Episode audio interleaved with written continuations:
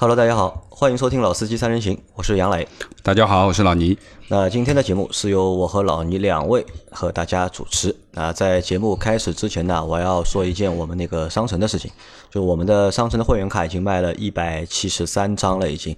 呃，但是很多小伙伴买了会员卡之后没有和我说。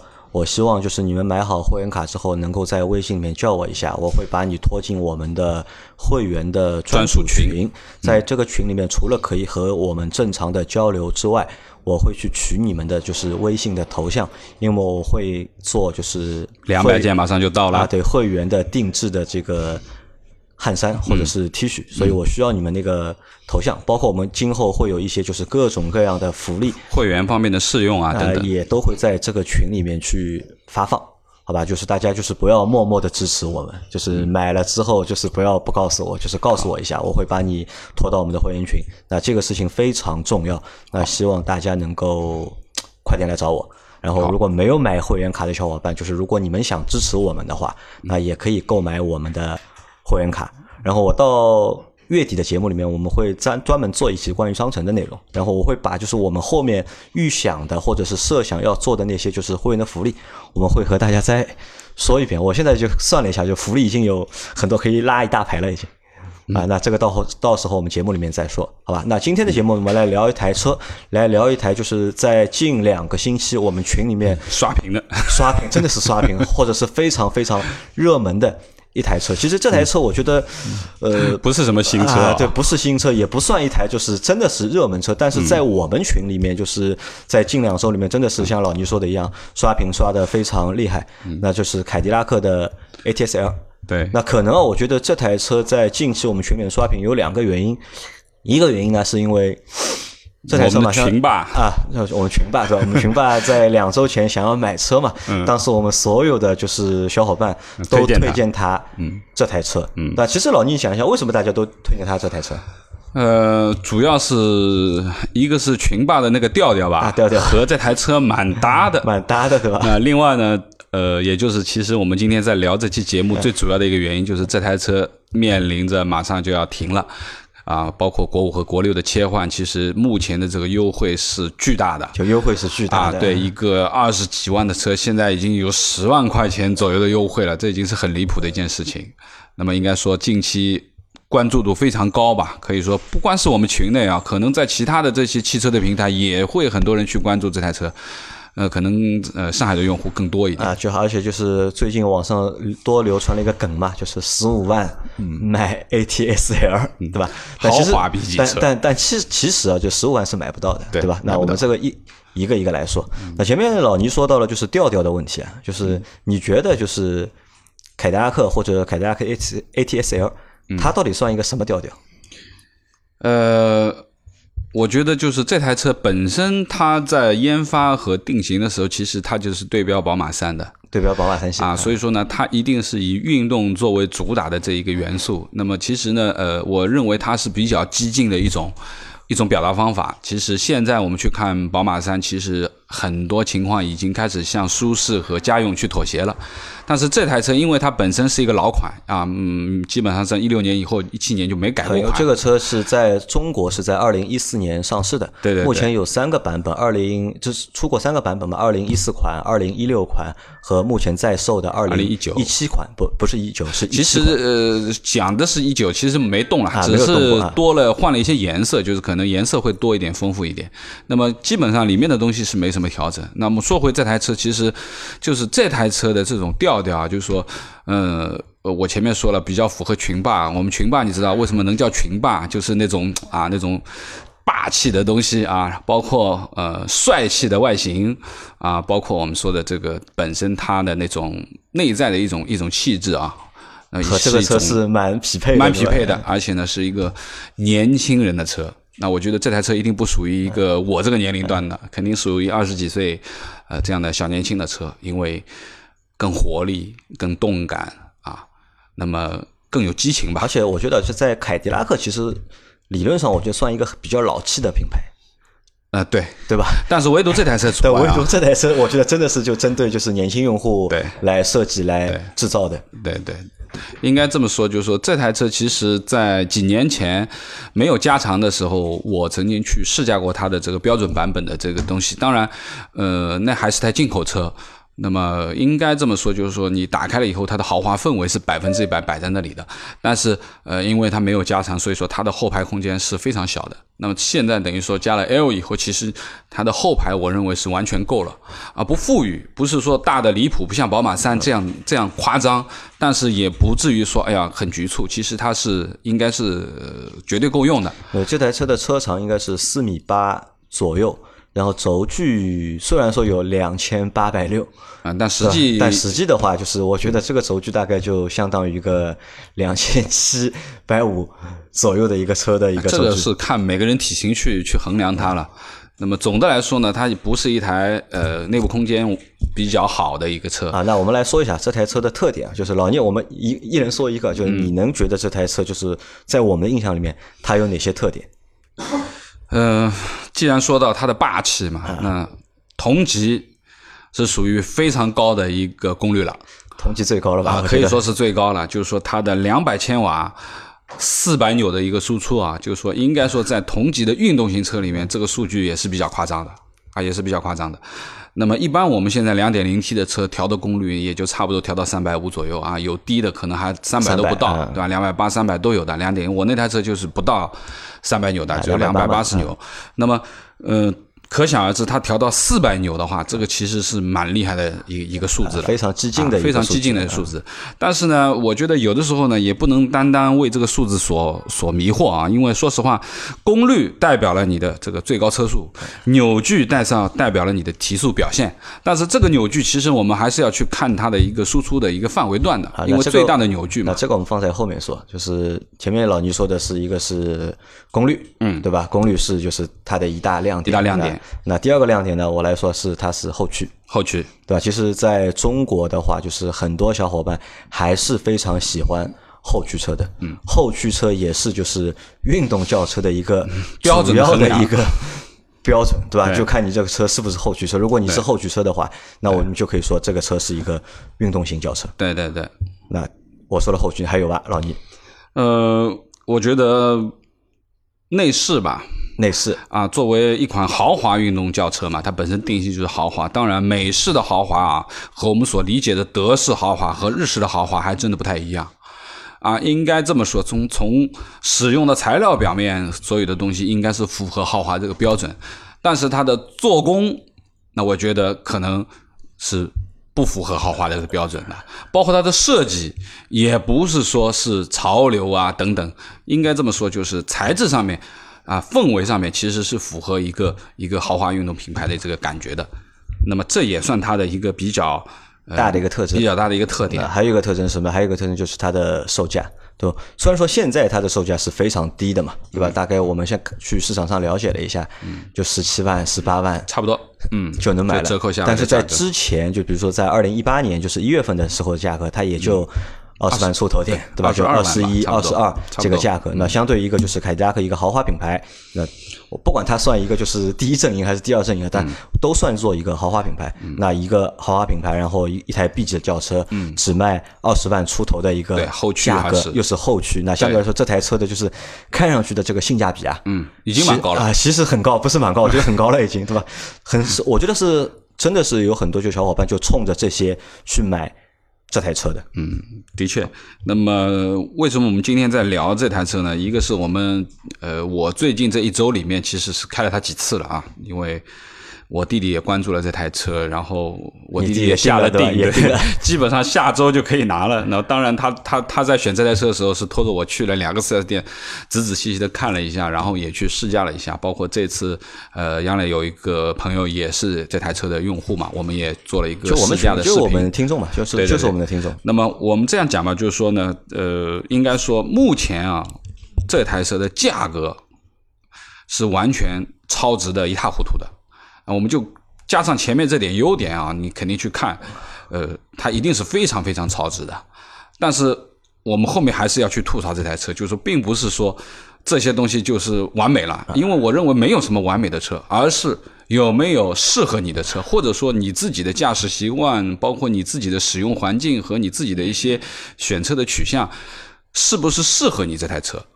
那么这个其实是值得我们再去聊一聊。因为我觉得 A T S L 是一台就是个性非常鲜明的车，它的优点和缺点同样明显，同样明显，对吧？对。那前面我们说的那些可能都是优点，嗯，对吧？还有补充的吧？优点？呃，其实我觉得。很多很多细节啊，我觉得我们没有必要去多去讲。那其实最大优点，我觉得就是一个它的运动性。呃，运动性是肯定存在的啊，这个是不用去讲的。当然，这个运动性其实要和呃淋漓尽致的宝马三来讲，其实它还是略显不足。虽然说它是对标着宝马三去的啊，那么应该这么说呢，呃，符合这个运动标准了。作为一台后驱车，大马力的后驱车，应该是 OK 的啊。驾控这一块绝对是没什么问题。我们来谈缺点了，就是。那么关键问题是，呃。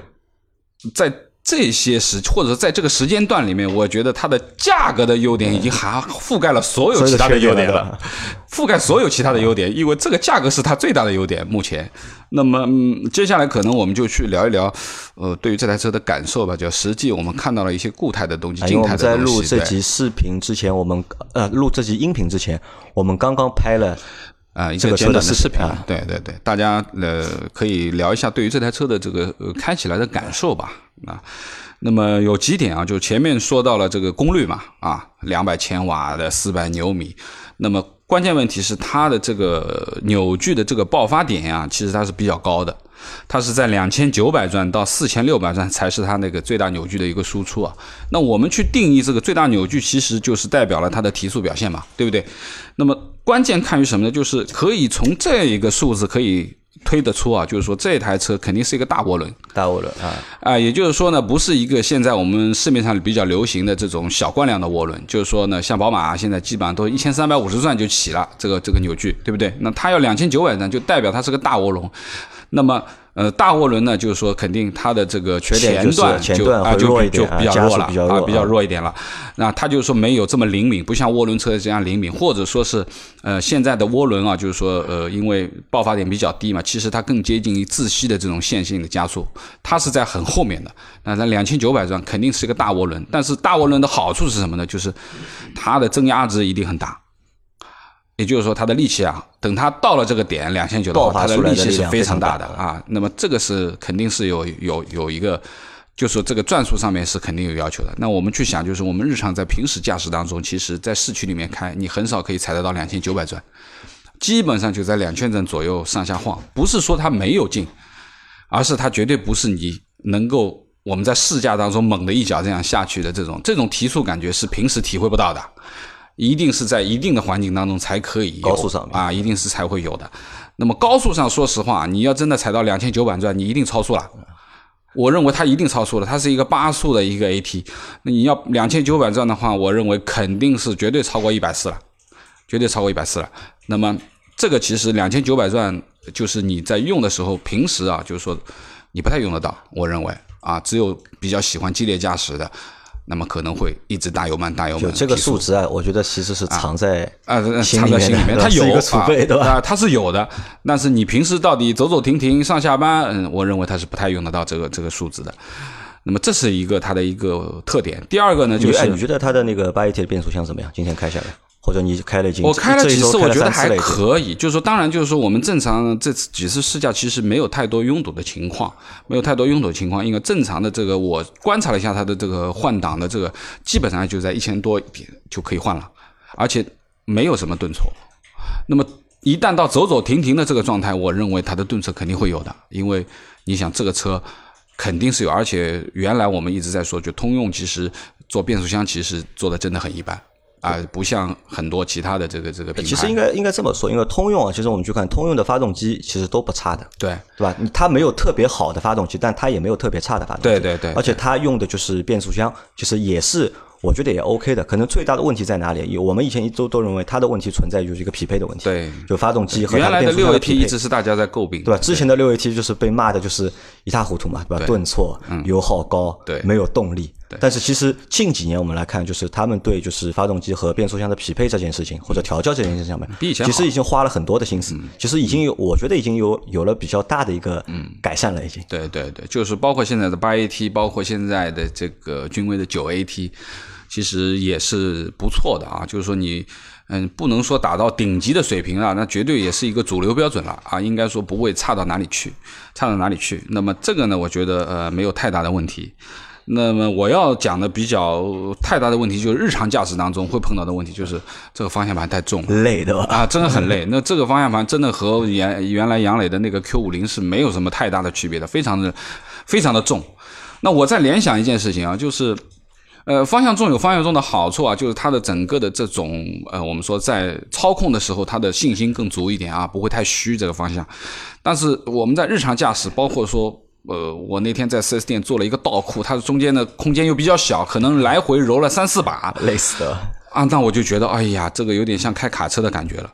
那这个方向盘是我说实话是不太适合日常的这样的，就是说柔轮的，就柔库。那么这个其实就是，如果你的停车空间很局限，你老是每天要这样挪进挪出的，那这个方向盘我觉得是蛮吃力。我觉得这个可能也是什么，也是一个美式轿车的一个特点啊。美式轿车的操控啊，我觉得都是比较粗犷的。那可能和就是美国的路况或者美国的用车环境是有关系。停车的地方大嘛？这是第一点。第二点就是，其实我们去看，就所有的运动型轿车。在你不动起来的时候，嗯，都是重的，其实都是很累的，对吧？运动型轿车只有在车动起来达到一定速度的时候，那这个车它的就是运动性就能够体现出来。对，那么这个是方向啊。那么说一下这个悬挂的表现啊，就是这台车跑起来肯定是呃韧性各方面都挺好的，但是在过这些减速带啊之类的东西，那就完全弹跳了。那这个悬挂肯定是硬的啊，百分之一百是硬，特别是后悬挂。那么这后悬挂硬啊，没办法，因为它运动型轿车它本身的悬挂调教就必须得硬，它的侧向支撑啊，在过弯的时候它的极限要高一点，这是肯定的。那么还有一个呢，就是这台车是一个防爆胎，那防爆胎也就是在它硬的悬挂上面又加了一个硬的元素，胎噪又大，可以这样讲，基本上是。弹跳的会跳起来的这个感觉，包括我们这个听友啊，我们那个那个那个谁，他也说，马歇尔他已经把这台车的这个防爆胎也换掉了，换掉了，已经换成普通的轮胎了。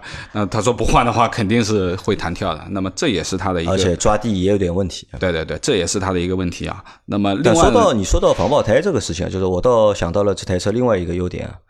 这个车其实你看它的售价其实不高，但是整车的 NVH 嗯做的还是不错的。嗯，就它的静音，特别是车内的这个静音性，嗯，我觉得啊，这个是好的，不错啊，啊，这个是好的。那么最主要的这个车呢，呃，还有一个，就说到它轮胎啊，我就联想出它另外的一个优点了，被价格所掩盖的一个优点，其实也是非常有价值的，就是它的 Brembo 的刹车。啊，Brembo，对了，这个是它的一个卖点啊。那个大家知道，如果去改一套 Brembo 的刹车是什么价钱的，对不对？那 Brembo 的这个刹车其实是一个，就是刹得住也是很重要。你作为运动轿车嘛，那么另外一个呢，就是。呃，据我所知啊，那个呃四 S 店的那个销售跟我讲，他那套轮胎啊，其实他那套轮胎是一个半热熔的胎。那大家去想一想，半热熔的胎之后才抓得住，对吧？对了，第二个就是这台胎肯定是不带膜的啊，肯定是不耐磨。我认为两万公里要换了，差不多了。那半热熔嘛，你肯定是这个样，因为马力太大了。那我一直。包括我这次在换车的时候，就是我弟弟在订这台车的时候，我曾经提醒过他，我说这是一台大马力的后驱车。首先，你的驾驶技术的水平要有一点标准。啊，你是如果是一个新手的话，我怕你很难驾驭，因为比较危险。那么第二个就是它的抓地性一定要好嘛，对不对？特别是你在过弯的时候，它的极限比较高，你更容易让你去做出超出你能力的事情啊。但这个我觉得你说的好像稍微有点夸张。虽然说这个数据看上去是非常高，但如果你真的把它跑起来，但其实这台车在整体在开的话，就我觉得对普通用户来说，其实还是比较友好的，没有什么太大的难度。呃，大马力的后驱车，等你真正的把它跑起来玩的时候，你就要当心一点了啊，稍微当心，肯定会有转向过度这种情况。那么稍微还是稳一点吧，啊，稍微还是稳一点。那么其实车跟人其实是一种博弈。我一直在说，就是如果你的水平、你的能力盖过了这辆车，那你就可以把它操控的很好，甚至于说做出很多车子的极限。但是如果说这辆车的力气比你大，你驾驭不了它，那可能就比较危险了。那么这个也是值得大家去考虑的。那么另外一个呢，就是我觉得这台车的这个整个的空间啊。不是很好，那偏小啊，内部的空间，特别是头部的空间，那当然就对于我这个身高而言，我觉得没什么太大的问题。但是如果说对于超过一米八身材的伙计们来讲，可能这个就头部就稍微有点局促了。特别是如果说你要去做一个后排的话，我相信你一定会顶到天花板。那这个其实是呃头部空间这一块的这个东西啊，后排呢我也做了一下，的确是硬。啊，就是那个座椅，一个是低，第二个是硬。那么这个硬呢，就是说不单是屁股下面，最主要的我觉得还是它的后背，靠背也硬。哎，就是它的后背呢，总感觉是顶着你的这个感觉。那么我认为长时间的去坐这个应该是不舒服的。所以说，我认为这台车可能后排不太会有人坐，只能放放东西啊，只能放放东西，不太会有人坐。那么还有就是我们说的一些内饰的这个感觉，感觉有了啊，但是那个粗糙。肯定是存在的，就是美国人的这种这种粗枝大叶的这种感觉啊，就是东西材料都还不错，但是你仔细去推敲一些细节的话，其实是不如德国人和日本人做的精致的。那这个是一个小的槽点吧。那么基本上大部分的东西呃差不多吧。好，差不多好，差不多。这台车其实我觉得就是对它关注的小伙伴，其实对它关注已经很多了。那我们今天来谈什么呢？来谈一个我们主要想聊的一个话题啊，就是。因为这个车现在是要停产了嘛，对吧？又正逢一个就是国五换国六这个时机，那算一个尾货的阶段，大甩卖的阶段。其实很多车型都会有这样的一个阶段。对。那我们在购买车的这个过程当中，去买这些就是尾货，嗯，或者是大甩卖的车，嗯，到底合算不合算？嗯，我认为啊，就是如果这台车本身的基础素质足够好。那如果说它在价格上面有一个很大幅度的调整，那我相信很多关注它的人一定会出手的。这个不是说考虑不考虑的问题，那关键是很多车啊，并不代表降价了就会有人买，对不对？那就说明这台车既然已经引起了大家的关注，就说明它一定是有它非常好的地方，和和我们说的就是让大家喜欢的地方，特别是一些年轻的小伙伴啊，对于它的后驱。对于它的运动性，对于像的一些硬件，比如说前面我说的 Brembo 的刹车，包括它整个前悬的这个材质，因为它元宝梁整个的副车架都是铝合金的，包括那个前面的那个悬挂也是和宝马的那个双节球的那个悬挂一样，就是说它的基础的硬件都很好，包括发动机的动力，对吧？扭矩其实都很好。那么说明，呃，这种车呢，我认为啊，就是喜欢的人会很喜欢，喜欢的人会很喜欢，但是不喜欢的人，我觉得也大把在。关键是不喜欢是和他所的用车场景和习惯不匹配嘛？其实我还是觉得就是在这个使用环境和使用需求上面可能是有很多的差异。那么对于这个价格和这个车而言，绝对是超值的，是值得入手的啊！如果说你是自己开的话啊，那肯定是值得入手的。那我的观点和你稍微有点不一样，就是总体来说，就是我觉得也是一个值得入手的车，或者是比较合适可以买的车。但是有一个前提，就看你手上有多少预算，嗯，对吧？如果你手上只有二十万的预算的话，嗯，对吧？你又想要这些东西，你又想要后驱，又想要大马力，嗯，那有一辆豪华品牌可以去买这个车。但如果你的预算是高的，对吧？如果你有真的有三十万的预算，嗯，或者是更高的预算，那我觉得这个便宜。嗯，就不要去占了。其实我们看，就是这台车现在就是甩卖，在甩卖阶段有两个版本嘛，一个是盖板，嗯，和一个就是次顶次低配，次低配，对吧？其实盖板很可怜的，盖板就是盖到那个中央那个显示屏啊，就中控屏才 几乎没有了，对吧？几乎没有看不见嘛，对吧？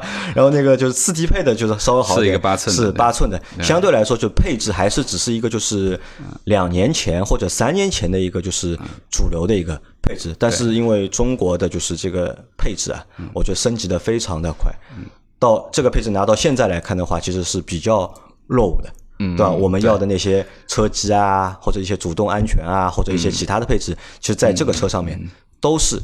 找不到的，对，因为毕竟它是一个老款啊。因为当时就是为什么推荐群霸去买这个车，嗯。就主要原因就是因为它的预算有限，预算有限，它可能也就个二十万之内的一个预算，嗯，又想买一台就是好一点的车，好一点的车，那可能当时看了一下，就在二十万预算以内，那这台车就是你要兼你要兼具品牌、嗯，动力、嗯，操控的话，对吧？那可能这个车是一个首选，嗯，是个首选。这个我觉得就是在。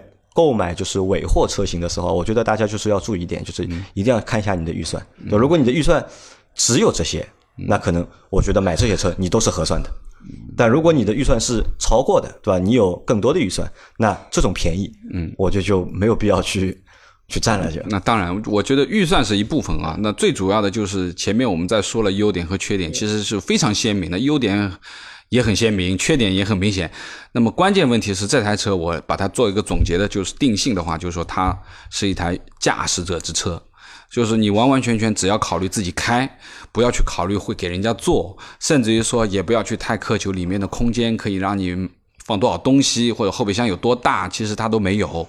但是完完全全去追求一些激烈的驾控，对吧？或者说是呃喜欢稍微跑得快一点啊，玩一玩，那么。